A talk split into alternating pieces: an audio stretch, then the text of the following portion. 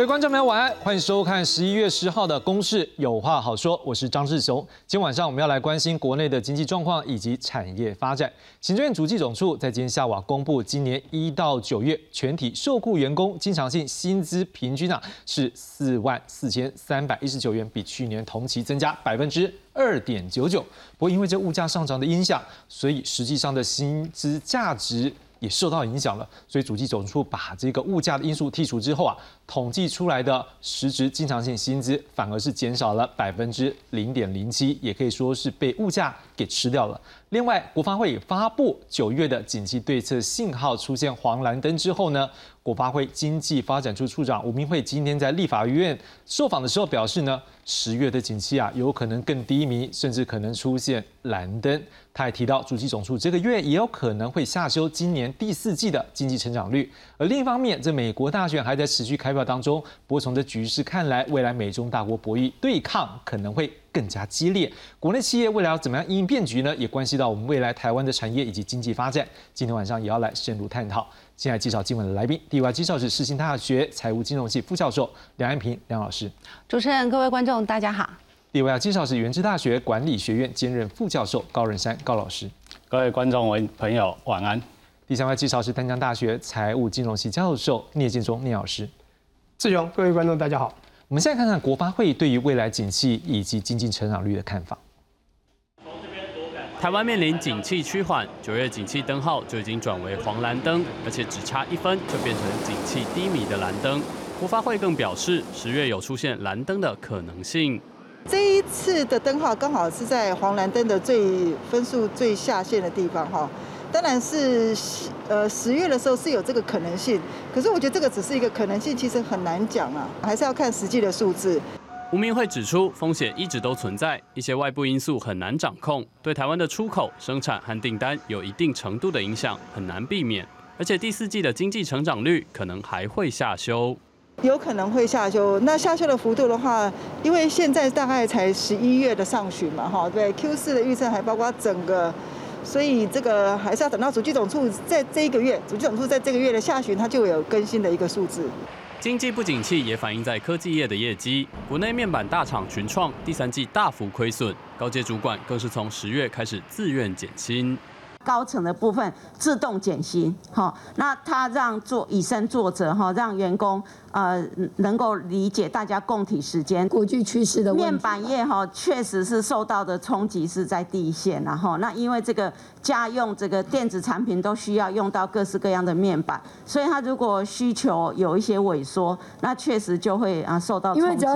经济部长王美花指出，电子产业的营收想要好转，最快恐怕要等到明年上半年库存消化之后才有机会。记者综合报道。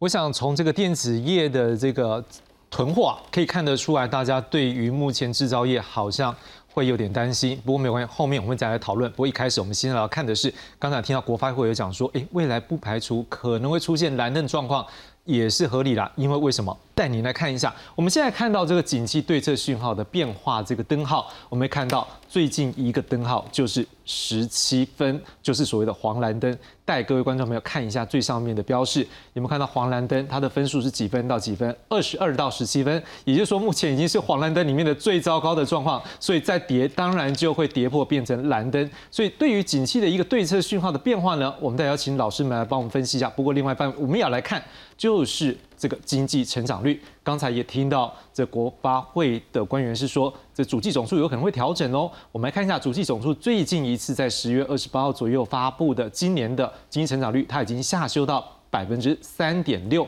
而对于明年的一个数字呢，之前的一个预测是百分之三点零五。而中央银行对于今年的一个预测，目前最新的是百分之三点五一，明年是百分之二点九。中华经济研究院今年的一个推测是百分之三点二八，明年是百分之二点八一。IMF IMF 国际货币基金今年是百分之三点三，明年是百分之二点八。SMP 标准普尔今年是百分之二点七，明年是百分之二点三。整体来看，今年大部分都还是在三以上，不过明年看起来要跌到三以下的机会看起来是蛮大的。我想先请问一下，呃，梁老师，你怎么样看说目前像国发会刚刚的描述对于景气？对于经济成长率都看起来是比较相对比较不乐观，你怎么样看这样的一个解读？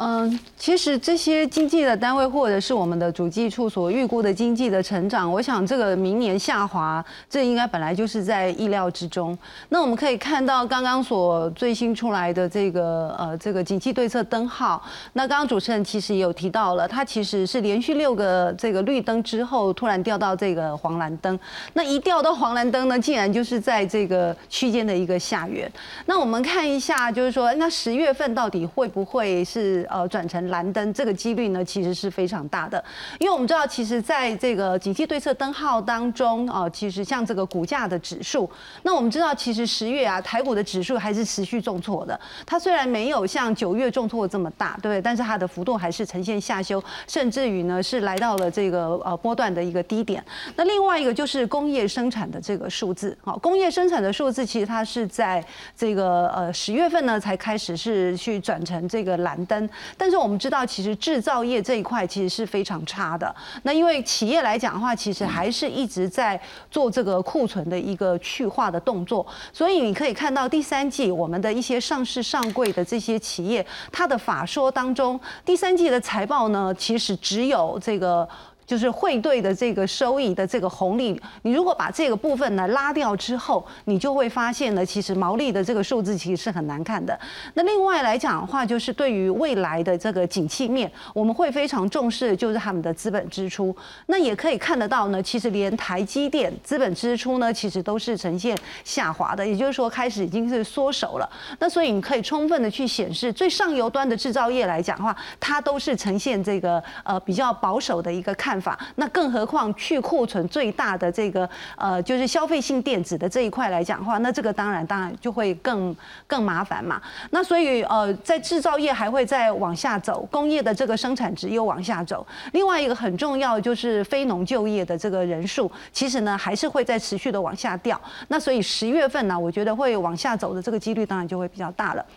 那我们看一下。这个 GDP 的这个数字，GDP 的数字呢，其实在第四季呢，哈还是会呈现下修。那明年来讲的话，还会再下修。那我们从这个呃第三季它预估的这个 GDP 来讲的话，其实最差的就是我们所所讲的这个公式里面的 X 减 M，也就是出口是很差的。那另外一个就是民间的投资。所以我觉得这两块如果没有办法起来的话，那这个第四季的 GDP 的数字当然是呈现下修了。我想它就会从预估变成一个事实了。好，梁老师，你讲到这边，我们想先来看一下，因为刚刚讲到 X 减 M，我有让观众来了解一下什么的概念。我们看到 GDP，基本上这也是反射出来我们啊所谓的这个呃我们的国民啊经济成长率的一个部分。好，那我们看到是消费以及投资，应该看起来在目前疫情之后，它有可能会增加。那呃，民间消费的这个部分是有因为疫情的一个舒缓，那你防疫它就这个呃措施来讲的话，其实放宽，所以对于一些餐饮啊、百货啊、观光这叫民间的消费，它这个力道是有起来的，所以这个部分是起来。但是民间投资跟后面这个 S 减 M，也就是最重要的就是出口的部分，其实这两块是下滑的。下滑。那这两块其实占着我们的 GDP 比重相对其实是比较高啊，尤其是 S 减 M 的这一块。那而且投资民间的投资。也实际上反映的其实是在企业的这个资本的支出。如果他对于未来的展望都不是很好的话，那台湾的经济的状况怎么可能会好？是。那如果这个角度来讲，我想请接着请问高老师，这是不是也反射出来目前国内的一个产业结构嘛？所以可能当疫情结束之后，我们都觉得说好像哎可以出国去玩了，然后飞机也开始飞得更多了，然后服务业也开始比较不担心疫情了。嗯。可是这样的开始出现，例如说黄蓝灯的一个危险这样状况之上。呃，似乎是这样子没有错哈，就是说，因为这次景气的下跌，它是非常快哦，应该应该可以说四月份啊，乌俄战争开打之后，就是一路往下嘛，哦，本来是一路往北，就是一路往下。好，那呃，其实我觉得我们台湾的经济受到国际的因素的影响比较多了哈，因为我们自己本身哈，我们自己的消费市场其实不大。哦，其实不大，虽然它占了很重要的因素，哈，但是其实不大。我先从，呃，就业台湾的就业人口来讲好了，哈，因为最近我们观察到就是服务业大缺工，那这个是暂时性的一个反应，好，反映出来，因为就是各国都边境打开嘛，哈，那不是只有台湾大缺工，日本也大缺工啊，美国也大缺工啊，都是服务业啊，但是服务业哦，我们长期来讲的话，薪资有没有上涨，这个就是就是很重要，大家所砍设的哈。因为景气在跌，然后你服务业缺工，然后服务业似乎又想拿拿出多一点薪水来请更多的人，那可是大家又担心景气会紧缩，大家又不肯消费，那这个就是一个鸡生蛋蛋生鸡的问题嘛。所以我刚才讲就是说，我们受到国际的的因素。的影响非常大哦。首先是美国哦，因为刚才梁老师也讲了哦，其实美国的的其中大选，呃，应该昨天刚结束嘛，今天陆续开盘出来嘛，哦，那那从拜登政府的预期来讲的话，他认为红潮没有那么大，所以他继续来执政，好，所以基本上他继续执政还是继续就是说扩大美国的政府支出，然后减低通膨。那好消息是通膨有放缓，就是没有那么呃激烈的成长。那那过来再来就是说再来半年来讲的话，大家预期通膨不会马上掉下来，可能要到明年。好，那那这个就是一环扣一环。为什么通膨要到明年？因为乌俄战争还没结束嘛。那那其实如果说乌俄战争结束的话，国际大概就一片看好，景气马上反转。哦，那为什么？因为那个乌克兰光重建乌克兰，哈，全世界来预估至少要三千五百亿美金以上。我们有机会分得到哦。我们有机会，反正因为这个是全全球的一个一个一个动作嘛。那那再再来就是说各自的这些呃供应链都各自回国嘛。哦，美国回美国，欧洲回欧洲，哈。那所以我认为就是说说未来。呃，几个月来讲的话，哈，我们大概可以看到谷底的地方了，哈，谷底的地方。那那国发会也讲说，蓝灯应该是有可能啊。其实我是觉得现在，哦，这以我自己来评估的话，哈，应该现在应该是算蓝灯了，哦，现在是算蓝灯。但基本上台湾台湾，我们就是说。你看过去过去的历史效果啊，台湾就是 touch 一下蓝灯，马上就会跳起来。因为为什么？因为政府的那个刺那个刺激景气的这些措施就会下去。好，那但是这次我我必须要提醒政府来讲的话，就是说哦，因为国际的情势轨那个多变多变啊，那我我们的刺激景气的这些手段要下去的话。可能要看时机点，好，可能要看时机点，因为时机点不对的话，它拖那么久，你现在下去的话，可能哦只有暂时的，好这样子的一个效果。聂老师你怎么看呢？这个国内的经济成长率有没有可能就是像景气就踏取一下就上来，然后所以经济成长率也有机会整个都大幅上升呢？哎，不至于，那个不至于。人们请志雄，如果能够跳回去上一张那个景气灯号，因为我们现在在谈景气灯号嘛，我们一步一步谈，一步一步可以看一下啊，这个灯号，我们这个三年内我们经历了过几次的黄蓝，对不对？对。那各位看一下，这里有我们知道我们最近的三大这个世界的这个呃黑天鹅啊，第一个就美洲贸易战，从二零一八年三月二十二号。那个川普拿出了三一法案，开始的是第一波。你看到的十六的前面的那一段，可那一段的时候呢，全世界还在猜到底世界会怎么样。到七月的时候，就两方对战嘛，不是就是三百六十一百四一边五百一，外加两百亿，又从这关税十趴到二十五趴等等的，就总共有十三次谈判，从二零一八年底到二零一九年，这一次全部混沌迷离，全部都黄蓝灯。那显见就刚刚有讲到，我们受到国际形势影响很大，这第一波。第二波再注意更可怕了，这叫急跌。当急转，为什么？各位想想看哈，急跌就在二零二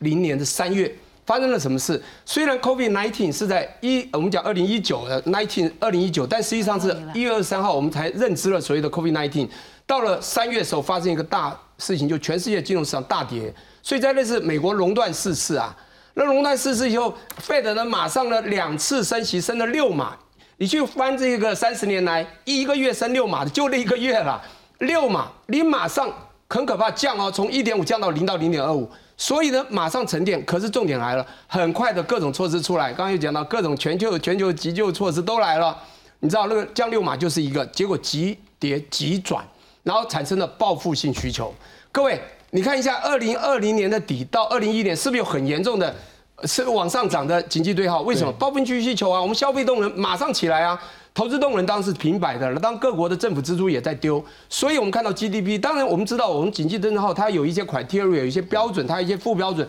去呈现的。当然这个东西不管是岛岛内或者国际的受到影响，我刚讲这些非常清楚。那我们现在最后一波俄乌战争就是从今年的二月十十号开始开打，沿路往下，很严重嘛。从人员，从这个最这个最进口这个 pure 的这个粮食，一直到冲击到我们所有的 CPI，所以产生了一直往下。我重点在讲未来哈。你看一下，我们现在降到十七，啊没取到我们这个二零一一一八年底这样子哈。各位，你觉得它还会像这个二零二零年三月这样子急跌急转吗？不会了，这次会急跌缓转。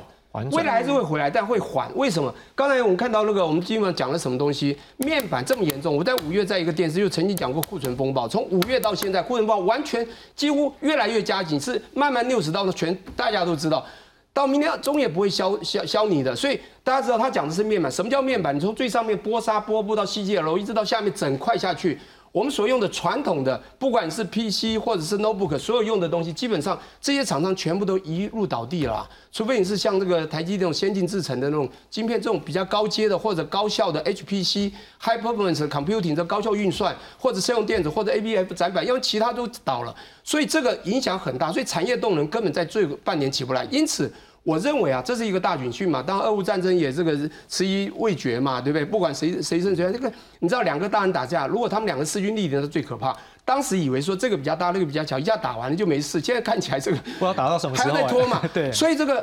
级别会缓转，缓转。所以这样子的警惕会有一阵子，但是会不会到蓝？我觉得也是有机会。那搞不好下一季就蓝了。当然这有基期的问题，跟去年比，当然你讲这这叫成长率。我们景气等到那么差，那我们的成长率。就会更差，因为去年的这个时候的生长率是这么高，现在这么低，生长率那全世界当然在预估，当然就会下滑很多，那是因为机器的问题。是是好，那不知道梁老师你觉得呢？像刚才呃。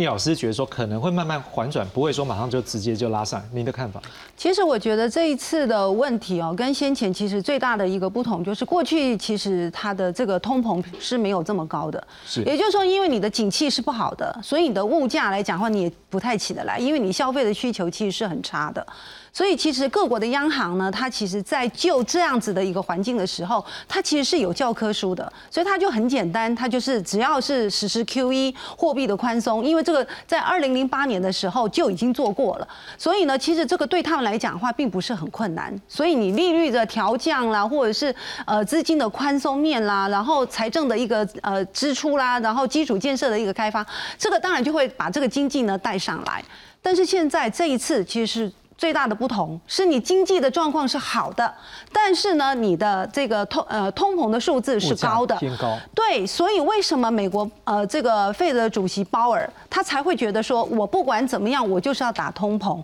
因为对他们央行来讲的话，通膨的这件事情其实是会呃比这个经济的这个衰退其实是更严重的。所以我觉得他在一个打通膨的一个情况下，他其实自己也去提到，我根本不 care 这个经济的一个下滑的一个幅度。但是这个通膨的这个数字哈是一定要打下来的，所以这个也就是为什么在升息的一个过程当中，你物价的一直不断的往上走。那这个本来经济呢是因为疫情舒缓了以后所带动的一些内需经济的一个起来，但是制造业的这一端来说的话，其实它是掉下来的。刚刚聂老师他其实也有点到，就是除了面板之外，其实像 PC、notebook、手机，光手机的这一块来讲的话，其实就导致中国大陆的这个电子业其实是呈现整个都是垮下来的，所以我觉得就是科技端的这个部分，消费性电子这边其实是下来的。那你内需的经济，也就是说我们所讲的这些呃这个呃就是一般的零售销售的这个数字呢是好的。所以你这样子的一个情况之下来讲的话，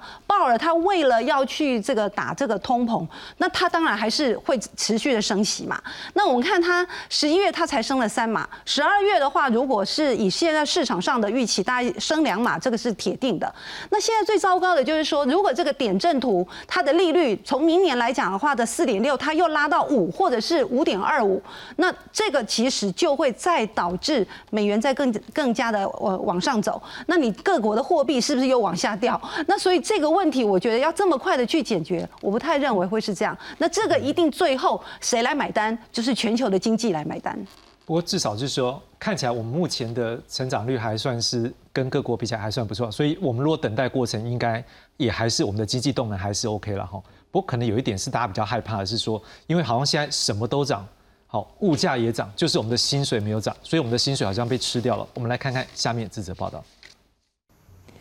用酒精仔细消毒，再将环境做个总整理，要让客人放心入内用餐。老板也趁着营业的空档，到厨房切菜备料，为晚上的营业做准备。疫情趋缓，人潮回流，不过餐饮业却出现严重的缺工，包括厨师、外场人员都不够。很不好找，因为餐饮业本来就辛苦了嘛。但是呢，一些一些年轻人，他们可能也不不做餐饮业的。疫情这样子，很多人跟厨师方面呢，都跑去做外送员，可能比较自由一点，他就不会来工，不会来餐厅的。除了餐饮业严重缺工外，无薪假也烧进科学园区。根据劳动部最新的统计，竹科一家半导体测试厂和南科一家精密机械业各通报三十七人、一百零一人实施无薪假，每月皆实施四天无薪假。主计总处最新的统计也发现，九月全体受雇员工经常性薪资平均为四万四千四百一十七元，年增百分之二点三九。今年一到九月，实值经常性薪资四万一千三百六十九元，仍年减百分之零点零七。因为在通膨压力下，薪资的涨幅根本追不上物价。在比较高的物价情况之下的话，它会造成我们实质经常性薪资的一个呃呈现一个年减的一个状态。因为今年有遇到就是有就是疫情的影响，还有一些外在的，比如说乌战争啊，还有一些全球的外在环境的影响所造成的。主计总处认为，二零一二年欧债危机时，当时前九个月累计实质经常性薪资减幅达到百分之零点四七；零八年金融海啸的实质经常性薪资年减幅度更来到百分之三点零五。因此，相较之下，目前的情况相对平缓。记者为庄志成推报道。好，九年以来第一次的这一个实质的这个薪资的部分是一个负成长。那当然就是看起来就是因为物价。我们现在看看物价到底这两年升了多少。我们现在看到的是消费者物价指数国内的一个 CPI 的年增率。我们看到从一开始像二零二一年的时候还有负的哦，但是随着这个疫情的一个变化，我们看到哎一点三八、二点四五、八八八一路往上，到最高是到六月三点五九。当然最近这一个月。是二点七二，那这二点七二怎么样来的呢？我们稍微看一下，这二点七二跟上个月比啊，实际上是增加了百分之零点二六。不过把这个季节变动因素调整之后，是涨了零点一二，比去年的同月涨了是百分之二点七二。总之就是有涨。而一到十月平均的消费者物价总指数跟去年的同期比起来，是上涨了百分之三点零四。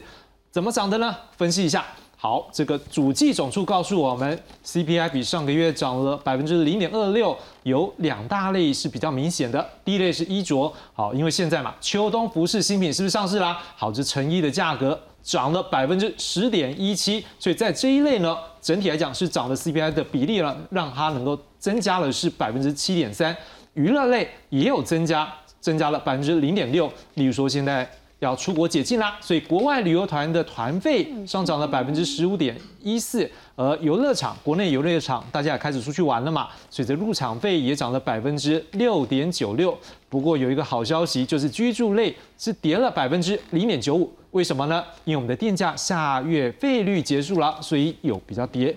整体来讲，十月的 CPI 比去年的同月涨了百分之二点七二。我们一个一个来看。包括外食费、肉类、蛋类、水产品、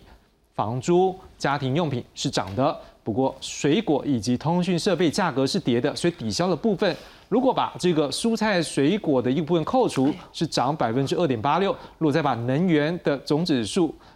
扣掉的话，就是百分之二点九六，这也称为核心的 CPI。我想先请教一下高老师。核心 CPI 是跟观众来讲一下，这是不是扣除掉一些物价比较容易受到物价波涨的部分，是吗？基本上你可以把它想成就是说，呃，每天都会用得到的，每天都用都看常常看得到的。那因为我们现在把它那个能源剔除，因为能源对我们来讲影响相当大嘛，因为台湾百分之九十五以上的能源都是进口的，所以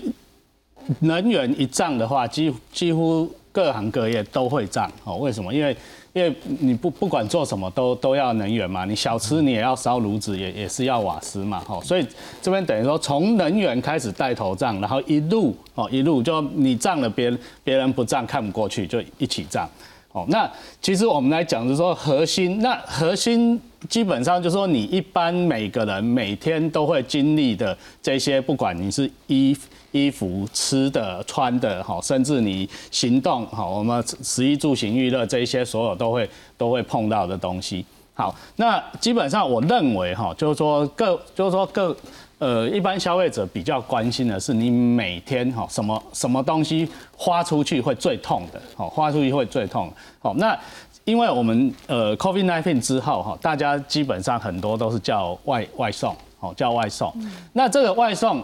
基本上他们是抽店家三十 percent，哦，那店家如果不被他们抽好的话，基本上也没有人会去消费。那这个等于说你去。就是说，这整个物价其实是压缩到哈，压缩到这个我们 provider 这一端，provider 这一端。那从我们消费者来讲的话，我们是也垫高了哈，垫高了这个物价哈，因为等于说，呃，那个运送业者他就是两头抽，抽抽你消费者也抽店家，好，所以基本上我觉得就是说，过去的 COVID-19 来讲的话，一开始是通缩，好，那到最后等于说那。渐渐渐渐的又又开始又回来了哈，物价因为又跟跟这个战争的关系哈，整个扣上好扣上，那那原物料缺，能源缺，然后过去我们刚才看那个高峰的时候是什么缺？那个国际国际航运太贵了，哦，国际航运太贵了，导致你的物价缺。那这个也是过去呃，应该说去年来讲，呃，拜登政府好，他死言。呃，时间淡淡的说要，哦，要把这个国际的运价，哦，把它打下来，好，那前没多久他又说他要去克，好，克那个美国的这些大的、呃大的石油公司克很高额的税，哦，他其实我觉得全世界现在很关注的就是说。那什么时候要下来？而不就是说，我们现在所看到，就是说，我们已经在涨，这个是你没有办法去去去压压制它的哈，就是我们只能被动的接受，因为薪水不会涨哦，薪水为什么？因为我们出口出口不好嘛，哦，基本上出口好的话，哦，大家薪水薪水会稍微涨。那再来就是说，呃，第二个原因哦，就是说一般老百姓来讲话，政府如果带头调整公务员的薪资的话，那其实。一般服务业会看着，就是说，哎，如果公务员有调的话，也调下来。虽然过去政府都都 deny 哈，都都否认这一点哈，但是呃，从从大部分的这些街头巷尾的这些都先看说，哎，公务员有没有涨薪？如果有涨薪的话，可能都会调。但是我觉得这波希望不大了，哈，希望不大。好，那我们所看的就是说，还是会 hope 说国际的这些呃原物料的价格会缓下来，所以让我们好会有有个喘息的空间这样子。好，我们刚刚讲到说这薪水被物价给吃掉了，所以我们刚刚已经看到了，确实这段时间以来物价是上涨，那薪水是怎么样被吃掉呢？我们来看一下哦。好，换句话说，如果换个角度讲，就是我薪水。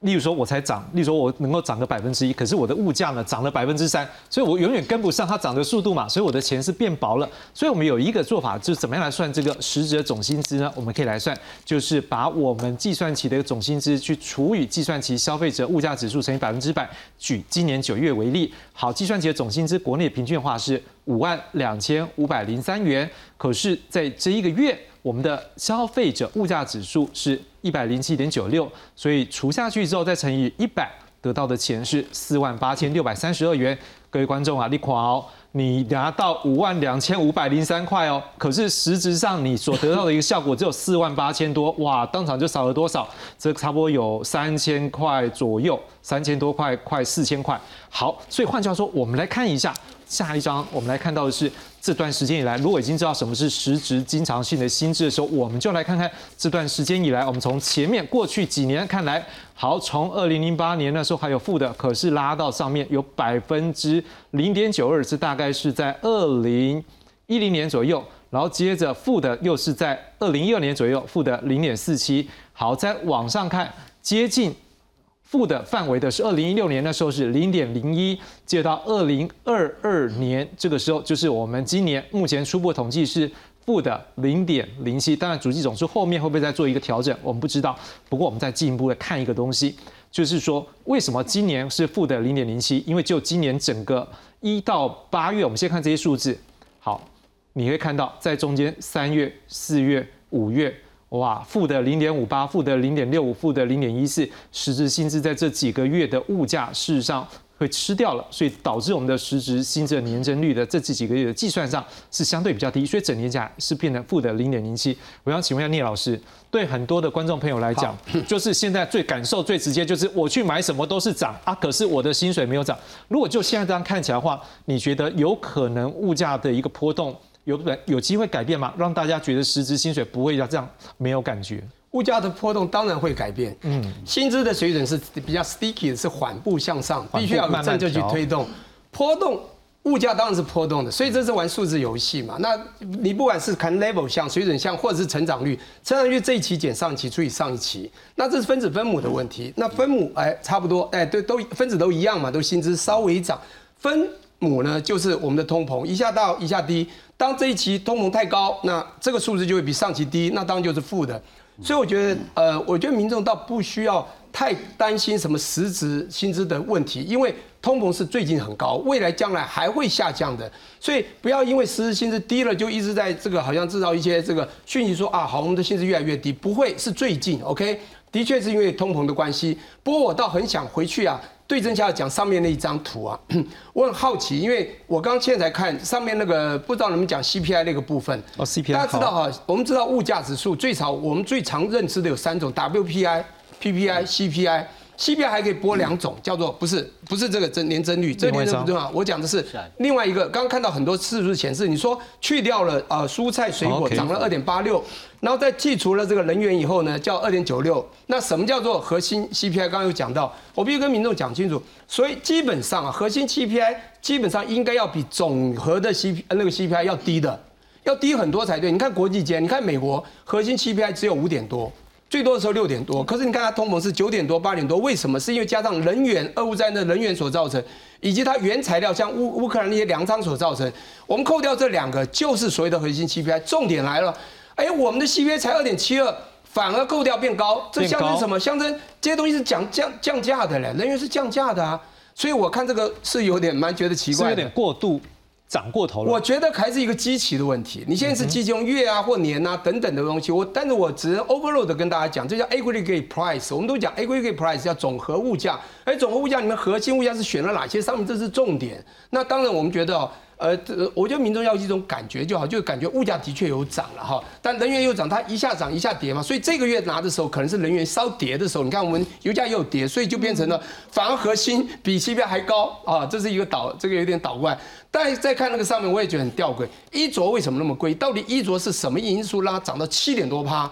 它是什么？是因为我们没有人员，所以人员涨价了，所以我们制造成乙烯、丙烯，弄成我们十一住行所有的衣服涨价吗？我觉得很吊诡，所以是他用什么的衣服，所以我就很想去看那个。他会不会他的角度会不会说，因为这个月开始变冷嘛，啊，所以这个月都是新装，所以比去年就贵。如果上个月可能是夏季的比较便宜，他开始要出清，会不会是这样的角度？一个是出清，一个是新装比较贵。但我主要是看到七点三，这不是一个小数目。那因为在相较娱乐。那娱乐就跟能源有关了。你看，我们开车交通不是跟娱乐有关？我们做旅游是包团，在坐飞机的话，所以老师的意思涨多少就只有零点六。所以说，你的意思说，有的人偷偷在里面偷涨，对不对？你要一涨这个意思。我觉得要跟民众讲清楚，就是说，我们讲物价哈，你知道为什么美国在升息的时候会讲到现在要放缓，目标要考对？很简单，我们在经济学在政策里面都讲得非常清楚，稳定中求发展。怎么样稳定呢？我们有两样东西是最让人民有感的，就是通膨和失业，这是两大恶魔。这两大恶魔要让最最有感，所以所有的不管抛委或任何主席，你历年来都一样，他只要看到经济的确会，即便会跌，但通膨太严峻，他一定先打通膨，因为人民有感。所以这就是稳定中求发展，是这个原因。但大家可以知道，刚才也讲到 QE 这个问题，哎，我们讲那个二零二零年三月垄断事实之后，他们除了降息六码，刚刚还没讲完就讲到 QE 啦。不止二零零八，那时候二零零八还是八百五十亿哦，你知道他这一次多少呢？他这一次是一千两百亿啊，他不是 taper 吗？不是开始减缓也开始缩表吗？可是他还在丢。我要讲的是，他不止传统的货币政策管价管量，管价就是利率的这个呃这个调调降，当时还有就是管非传统的货币政策，这种 QE 全部丢出来。他现在在收，我现在要讲是他因为丢出了这些价格，也降起了之前。拱出了这个通膨，他本来这不对，要去压通膨，但实际上经济我们刚刚也讲，经济明年是萎缩的，所以我们叫停滞性通膨 （stagflation） 哈，经济不涨却通膨，但是政府要做哪一块，当然是就通膨为主。所以我刚刚讲这个是要跟民众讲说，的确啦，全世界都还在通膨啦，只是它会慢慢减缓啦哈，但是薪资是一直永远稍微向上，政府一定会这样做，但不要因为一时的物价涨了，使薪资实质薪资变低了，我们叫 real 的嘛，这个 salary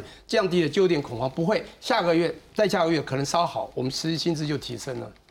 接下来我们要来谈一个东西，就是说，因为我想问梁老师啊，因为在今天主计总处的新闻稿里面，他也分析到一个东西，就是我们刚刚提到制造业的问题，他有提到在九月份全体受雇的员工比上个月来讲的话，他是呃因为增雇或者召回的因素进入的人啊，是比上个月少了一万五千，但是有一个最重要的关键是，他发现这个月制造业比上个月少了五千人。那另外我们又有看到一个数据，是在我们的出口概况的部分，我们看到。这一个概况，在以今年来讲，今年的一到十月整个统计，比起之前的话，我们看到已经往下掉下去了。如果整体来看的话，如果说我们现在讲到薪资，薪资一个关键是公司要赚钱，员工才有办法得到比较好的福利或薪水才有机会增加。如果在这样的一个局面，再加上我们刚刚看到经济成长率，明年大家都觉得可能不到三，然后再加上景气看起来也比较可能要反转才会慢慢上来，会不会对观众朋友啦，这个会有一种感觉是啊，完了各方面。的一个数字都不是那么好，所以自己可能开始去减少支出。我想这应该是会的吧，因为呃，明年来讲的话，大家的 GDP 都是往下掉的，你的经济是呈现下滑的。趋势是向下，这是很明确的嘛。第二个就是说，你的通膨的这个数字来讲的话，我觉得这次的通膨它不会马上就是急转而下的，它也也许会随着呃这个，因为像十月去年的十月、十一、十二第四季来讲的话，它的基期相对比较高，所以有可能就是说，我们十、十一、十二的话会减缓，但是我们不会减缓到哪里去，因为像刚刚其实两位老师都也有在讨论这个我们的 CPI 或者是 Core CPI 的数字，其实为什么我们这一次 Core CPI 的数字会是呃比 CPI 的数字还要高？我觉得最重要的第一个就是租金的成本嘛，因为大家会觉得啊物价会上扬了，所以呢其实租金成本这个部分其实是有调涨的。那第二个很重要的原因其实就是进口的这个输入性的通膨，因为台币贬这么多啊，是不是？所以进口的这个物价真的太高了。所以呢，为什么这个衣服的这个呃那个这个价格啊相对呢其实是比较高？其实最主要的原因是在这里，好，所以我觉得这就是扣了 CPI 为如果都没有办法一直往下掉，你台币呢又是一直呈现贬值的，因为你美元现在强势，这个是毋庸置疑的嘛。那所以我觉得通膨的这个问题，物价的这个上涨，这个当当然大家在消费端来讲就会萎缩。那企业来讲的话，其实他也会看嘛。那如果我想要去呃出口的这个部分来说的话，当然最重要就是我们的资通呃。就是电子跟资资通的产品，那这两块其实就是我们刚刚都一直提到的，就是最担心的部分。因为高库存的一个去化，一直到现在它还在去化。其实从这个台积电的法说当中就可以看得到，他认为这个库存的去化大概要到明年的这个第二季。所以也就是说，大家打库存其实已经打了两季了，可是到现在为止呢，还在打库存。那你在打库存的一个过程当中，厂商国际的大厂来讲的话，他就不想要去这个下订单嘛。那我们的这个网上的，我们都是人家的供应链的厂商啊。那国际大厂来讲，如果它的资本支出是减缓的，它的订单呢也是减少的，那这个对我们的出口来说的话，当然就会受到影响。另外一个很重要的原因就是这个中国的清零的政策。那中国的清零的政策，当然也会去导致它自己的内需的经济，还有包括我们台厂在这个呃中国大陆来说的话，其实。这个不管是在物流啦，或者是工厂的这个运作营运来讲，这个当然都会受到限制。所以其实为什么我们的出口来说的话会这么糟糕？因为美国国际大厂在给你简单，资本支出在缩小，然后连 Meta 来讲的话，其实我们可以看到它最近还在裁员，要一点一万人。所以你就可以看到大厂是比较保守的。那中国是我们出口的最大国。那如果中国的这个经济啊，可以看到从这一次的制造业也好，或者是服务业的。PMI 都是下滑的，所以这个当然对我们的出口的这个数字是不好的。所以薪水想要再往上调，我觉得在今年、明年来讲的话，应该相对会比较困难。老师，我常常想问这个问题，是因为呃，X 减 M 就出口部分，我们在后面会再进一步再谈。但是因为我们刚刚也提到说，消费当然在整个我们的经济成长率不算高，但是我也会担心一个东西，会不会有恶性循环这件事情？因为当大家预期未来的收入可能实质收入是降低的时候，那开始去减缩我们的消费。我们一开始有提到嘛，它也是其中一部分。不知道说你会不会这个部分会不会是可能国内未来一个比较大的问题，还是说也还好，可能有其他的经济的一个策略或手段可以来补这一块呢？其实我觉得最重要就是大家已经可以去预期到，就是呃这个通膨的这个数字，也许它会是在一个高档震荡，但是你要让它马上的掉下来，我觉得这个可能性大概不是很高，所以你的物价可能还是在高档的一个位置，但是你的经济的一个状况，如果像台湾来说的话，我们是从制造业，那制造业当中的话，当然是以科技业的这个呃产业的前景，这是比较明确的。那我觉得比较好的一点就是说，企业来讲的话，这些科技来说的话，其实呢早就已经可以感觉到，从自己的库存的状况已经可以感觉到，从呃消费性电子的这个终端的需求也有感觉到，所以其实他们已经很快的在快速的去这个呃就是打消这个库存，然后资本支出他们其实也很快速的去减缓，所以只要这些企业在做这样的一个动作的时候呢，其实我觉得不至于呢会导致他们呃遇到这个景气的这个呃下来的时候呢，他们会。就是它的举措上来讲会有点跟不上，但是我觉得这一块来说的话，看起来呢相对其实是比较好一些的。所以如果呢呃只要这个景气面不是受到太大的这种不确定的因素，就比如说像一些地缘政治的这些关系的话，我觉得呃在明年的下半年来讲的话，应该是会比上半年的状况是比较是呃温和的这个复苏的。那但是你说它要马上的复苏，我觉得相对还是比较困难啦。但就是我比较认为是呈现一个 L。模型的一个慢慢的复苏这样子。好，谢谢梁老师。的确，我们再来也要关注的就是地缘政治，因为对于台湾来讲，大家都知道最近台积电这地缘政治的一个决定，它的一个是不是要在美国生产，也是备受关注。我们来看看目前台积电在美国的这样的一个脚步，目前最新的进度。护国神山台积电传出加码美国三纳米厂一百二十亿美元投资，外界担心国内半导体核心技术会不会因此转移？目前我们对这件事情是不担心哈，因为其实整个供应链的韧性本来就必须要让一个企业它在做它跨国的这个生产基地啊，它的一些投资的活动的时候，它本来就必须要多元化，尊重他们。那我觉得这个不见得会因为这样对整个台湾的一个竞争力会产生影响。台积电回应有关美国亚利桑那州晶圆厂有一部分可能用在二期厂房，让建筑保持扩张灵活性，但目前还没确定美国晶圆厂的二期规划。至于外传高雄的七纳米厂因客户订单骤减而暂缓，高雄市府经发局以及经济部都表示，目前南子产业园区两座晶圆厂设置计划都没变。外界分析台积电每台建厂进度一消一涨，恐怕是为了分散地缘政治风险。对于台积电公司本身来说，啊，它可以分散地缘政治的一个风险。台积电的一个扩产呢，呃，或者是在国外的一个这个设置厂房这样的一个讯息，对于台积电的一个股价来讲的话。呃，并没有产生负面的一个影响。台积电十号公布十月合并营收约两千一百零二亿，写下历史次高，但股价表现不佳，收在四百零七点五元，跌九点五元。对于近来利空消息纷乱，经济部也发声明回应，台积电多数产能以及先进制程都会跟留台湾。记者袁子郭俊林台北报道。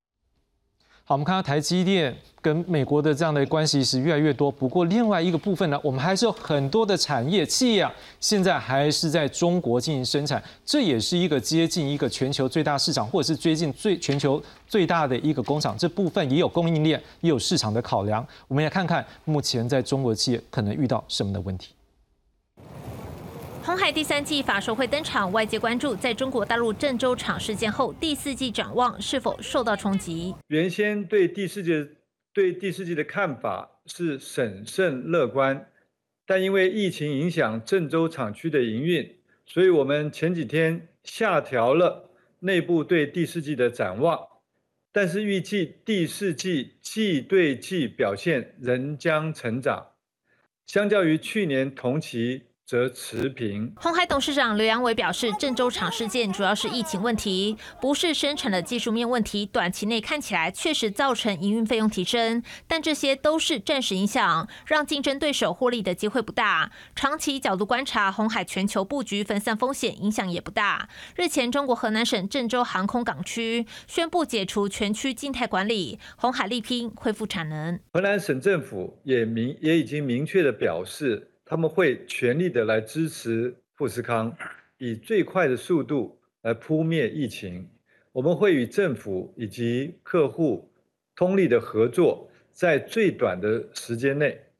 努力的回到正常的。产能原来的这个离场的一些员工来说，那这样子的一个加薪或者是津贴，是不是能够让他们顺利的回到厂区？我想这个仍然有待观察。红海强调郑州厂是短期影响，向外界信心喊话。只是观察今天红海股价，虽然最后顺利守住百元，却跌了两块。台股十号也一万三千五百零三点七六点做收，跌一百三十五点零五点。展望明年，疫情、通膨和国际震惊局势，恐牵动红海营收，也影响股价涨跌。记者原子郭俊林台报道。好，事实上这两天美国大选的一开票还在进行当中，不过像我们昨天晚上讨论美国大选的这个议题的时候，事实上。好几位老师也都讲，未来可能在美中对抗的一个态势是越来越激烈状况之下，有可能也会让美中的一个对抗，不管是在军事或者是在经济上面的秀肌肉，应该也会更强烈。当然，我们台湾在呃，我们有很多企业，实际上现在也都是国际的投资，因为在牵扯到我们刚刚讲到供应链了，有可能是原料，有可能市场。但是像我们刚刚就看到两个，一个是在。跟美国可能比较关联性比较高的台积电，好，它今天也是因为美股，所以它的股价下跌了。好，另外一边台呃红海也有相关的因素，它也是股价下跌的。我想请问梁老师，我们的产业但这是有不同的因素啦，一个半导体跟这种传统制造或者是一些呃电机产业的不一样，但是现在看起来我们的产业、我们的企业在这波。美中的一个对抗，尤其是美国其中选举，然后习近平也在二十大之后，他的一个地位是稳固之后，看起来这整个国际的经济局面将会有一个新的变化。您怎么看我们未来我们的产业企业该怎么样来应应？其实我觉得，从红海这次的这个郑州的事件，这个当然还是因为疫情的一个关系，并不是因为生产的关系。但是就是说，如果呃中国大陆来讲的话，动不动就是用一些政策面，然后来呃就是影响到这些厂商的话，那我想这个当然对于厂商它的地区性的这个呃风险，他会觉得是比较。担心的地方，尤其像这次的这个郑州的事件，因为现在是 iPhone 这个呃刚好是要大量生产的时候，因为要延续这个 Thanksgiving 跟那个 Christmas 的一个旺季，但是呢，你突然之间十月中旬呢就给它卡着，那这个其实对这个呃红海来讲的话，其实影响呢其实是比较大的，因为这一次的 iPhone 也是高阶呃高阶款，相对卖的其实是比较好嘛，所以其实连 Apple 也是非常的紧张，但是我觉得就是红海在在这个管理的能力上，我觉得真的是蛮强的。因为以一个郑州厂来讲的话，它有二十万的一个员工，你要做到防疫，要做到管理的能力，其实是很强的。那我觉得这个部分，我觉得至少红海它是能够做到的。但是就是说这件事情是一个短暂的事件，那我觉得它在未来跟客户，尤其像 Apple 这种大客户的关系，要保持这么铁的关系的话，我我觉得他会开始去做，而且他已经也在做了，做这些地区性的这个布置了。那在这个。呃。台积电的部分上来讲的话，那当然最重要的就是美国商务部所推出对于中国的一个半导体的一个限制，而且这个限制是越来越严重。那所以在这样的一个情况之下来讲的话，再加上先前疫情晶片呢其实是非常缺乏的，所以大家都缺怕了。然后再加上你地缘的这个关系，然后大家又更紧张，所以不是只有美国去设厂哦，台积电也到日本也到德国呢去设厂。所以我觉得这样子的一个情况，其实。在呃台积电本身来讲，我觉得它也是一个地区性的一个分散呐，所以我觉得未来来说的话，可能大家不会集中在中国，像过去来讲，台商集中在中国呢去设厂，他们应该会开始去考量地缘政治的一个因素，或者是说上呃这个美国呢对于中国呃尤其像半导体甚至于其他科技的一些这个措施，那我觉得他们可能会开始做一些产品上的一些调整，甚至于地区性的一些风险性的一个考量。